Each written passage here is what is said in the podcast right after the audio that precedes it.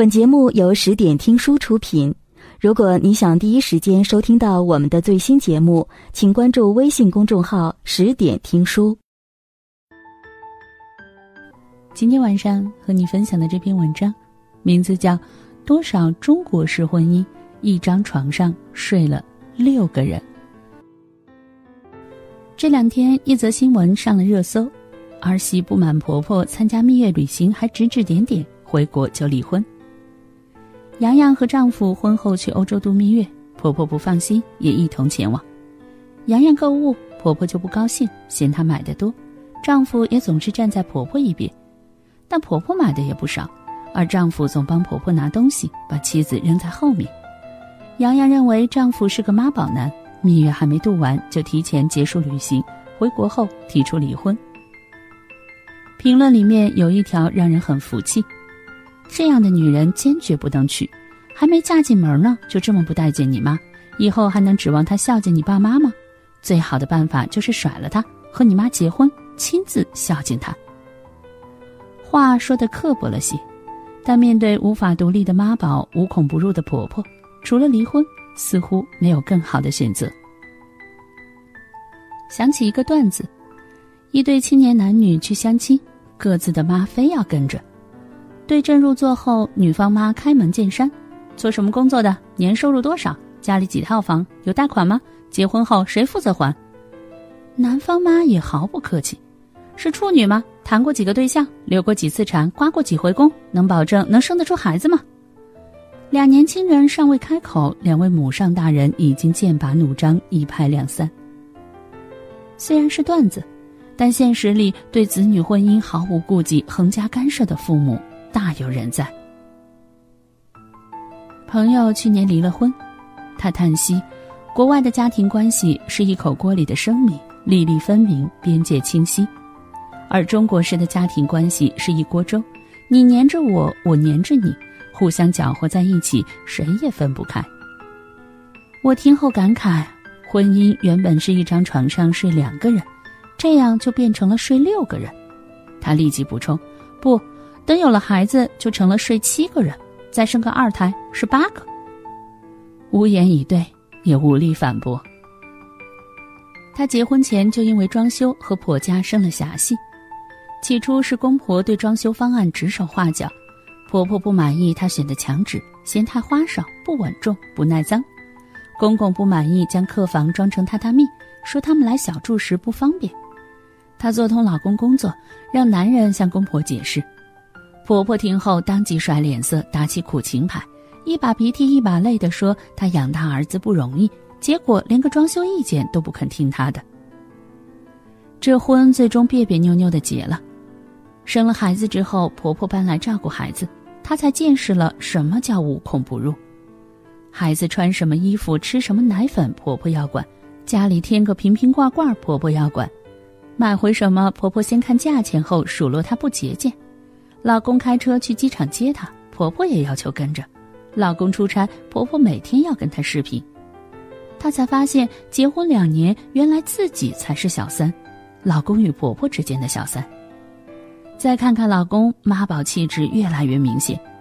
原本半夜能起来冲奶粉，现在自顾自吃鸡到凌晨；原本周末能和老婆共同带娃，现在睡到日上三竿叫不醒；原本把屎把尿日渐熟练。现在一听娃哭就躲出去说心烦，原本夫妻还能正常沟通，现在张口就是那是我妈，你就不能忍忍了？婆婆的态度更明确，我儿子的家也是我的家，我们家的孙子孙女我还说了不算，我儿子就这么养大的，还用你教我怎么带孩子？无边界就是对他人生活的入侵。有数据调查显示，在自2009年以后，八零后独一代的离婚率日趋上升，而这其中百分之七十是因为双方父母不合理干涉导致。一边是不懂得退出的父母，一边是不知道拒绝的子女，原本两个人的婚姻变成了六个人的决斗场。这种案例很多，不独是男孩的妈妈，我身边一位男性朋友。结婚时，女方家长在婚礼现场千叮咛万嘱咐，将掌上明珠托付于他，他当时并未觉得不妥，父母家女儿舍不得也是人之常情。不料结婚后，俩人因吃饭点的外卖口味不合，妻子都要打电话向父母告状。岳父岳母紧接着就电话质问：“我家女儿从小就不吃酸，你就不能多点点她爱吃的吗？”再后来，两人一点小事闹矛盾，岳父母就将女儿接回家撑腰：“回家来，爸妈养你，咱不受这个气。”他每次都要登门道歉，赔尽笑脸。二老要求他再三保证，绝不能让小公主受一丝委屈，才放回家。下一次又如法炮制。没想到的是，更荒唐的在后面。结婚半年后，两人备孕，但对计划怀孕的时间没达成一致，争执了两句，妻子又赌气回了娘家。次日，他像犯人一样被传唤到女方家中，岳父岳母齐齐质问他为什么不肯戴套。身为一个男人，他终于忍无可忍，向小公举提出离婚。岳父岳母随即到他父母家大闹，骂他陈世美始乱终弃，骗了他们女儿大好青春。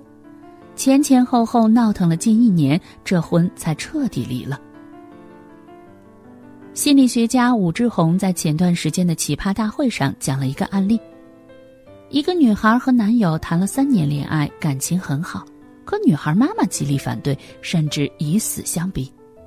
武志红问女孩的妈妈：“你为什么反对女儿的爱情呢？”这位妈妈最初给出的理由是：“我女儿长得很好看，她男朋友配不上。”武志红直言：“她女儿称不上多好看，最多只能说长得端正。”于是，这位妈妈给出新的理由：“我女儿学历高，她学历低。”事实上，女孩是本科学历。男孩是大专学历，相差并不大，并且男孩的收入是女孩的三倍。最后，这位妈妈陷入了一种歇斯底里的状态，大喊说：“她之前跟我说过，什么事都会告诉我，结果她偷偷恋爱半年才被我发现。她以前对我百依百顺的，是我的贴心小棉袄。”原来，这位妈妈愤怒的原因，并不是女儿找了什么样的男朋友，而是女儿竟然没有告诉她。这份失控的感觉让他抓狂。一个健康的家庭关系中，夫妻关系才是核心。他们用心养育子女，同时也有自己的追求，会随着孩子的成长逐渐退出孩子的人生。那些喜欢干涉子女的父母，通常都伴随着情感缺失和人格缺陷，他们难以从自己的生活中汲取足够的情感养分，于是转向控制子女。然而，随着孩子长大，步入婚姻，他们的控制就越来越吃力。越是如此，他们越不死心、不放手，甚至有人不惜离间子女的婚姻，以确保孩子保持与自己最密切的连接。最终，父母用爱织就的控制，子女用孝道包装的顺从，裹挟着婚姻状况泥沙俱下。前不久，考研名师张雪峰又火了。然而这次不是因为考研，而是因为他的孝顺。张雪峰有个朋友，二十八岁的时候父亲肺癌晚期，去世前说只想看儿子结婚，于是朋友便强行和即将分手的女朋友结了婚，完成了父亲的心愿。张雪峰表示，他不想让父母等得那么辛苦，便为自己制定了一个计划，就是三十岁之前必须结婚。但是在结婚前四十天出了一些变故。他和当时的女朋友分手了，于是他又迅速交往了一个姑娘，闪婚，圆满完成了自己三十岁之前结婚的计划。对此，他的解释是“百善孝为先”，实际上这只是在孝道掩盖之下的自私、软弱、怯懦。我们不能一味的只去指责中国式的父母，多少子女一边啃老一边抱怨，指责父母干涉你的生活。你表现出足够的责任和担当了吗？嫌弃父母操心插手太多，你具备真正的理性和独立了吗？任性、幼稚、冲动，赖在家里啃老，没有自己的主见。父母为什么无法把你当做一个大人？因为你做错了事就让父母背锅，烂摊子永远靠他们收拾。习惯于接受父母的管理，遇到问题退缩到父母身后，选择逃避。这样的人只是年龄上的成年人，心理上还是个巨婴。想被当做一个成人，请先做一个成人。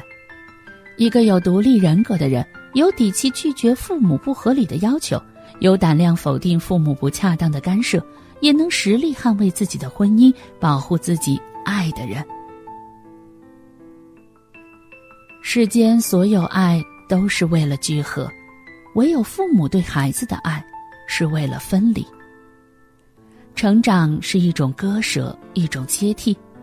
父母所有给予，都是为了让子女长成一个独立的人，而长大后的孩子与父母比肩而立，鼓励他们去过属于自己的生活。每个父母都应该得体退出，每个孩子都需要自立门户。愿所有人都能明白，睡六个人的床太拥挤，注定无法幸福。本节目到此就结束了，感谢各位的收听和陪伴。更多精彩内容，请关注微信公众号“十点听书”，也欢迎你收听今晚的其他栏目。我们明晚见，晚安。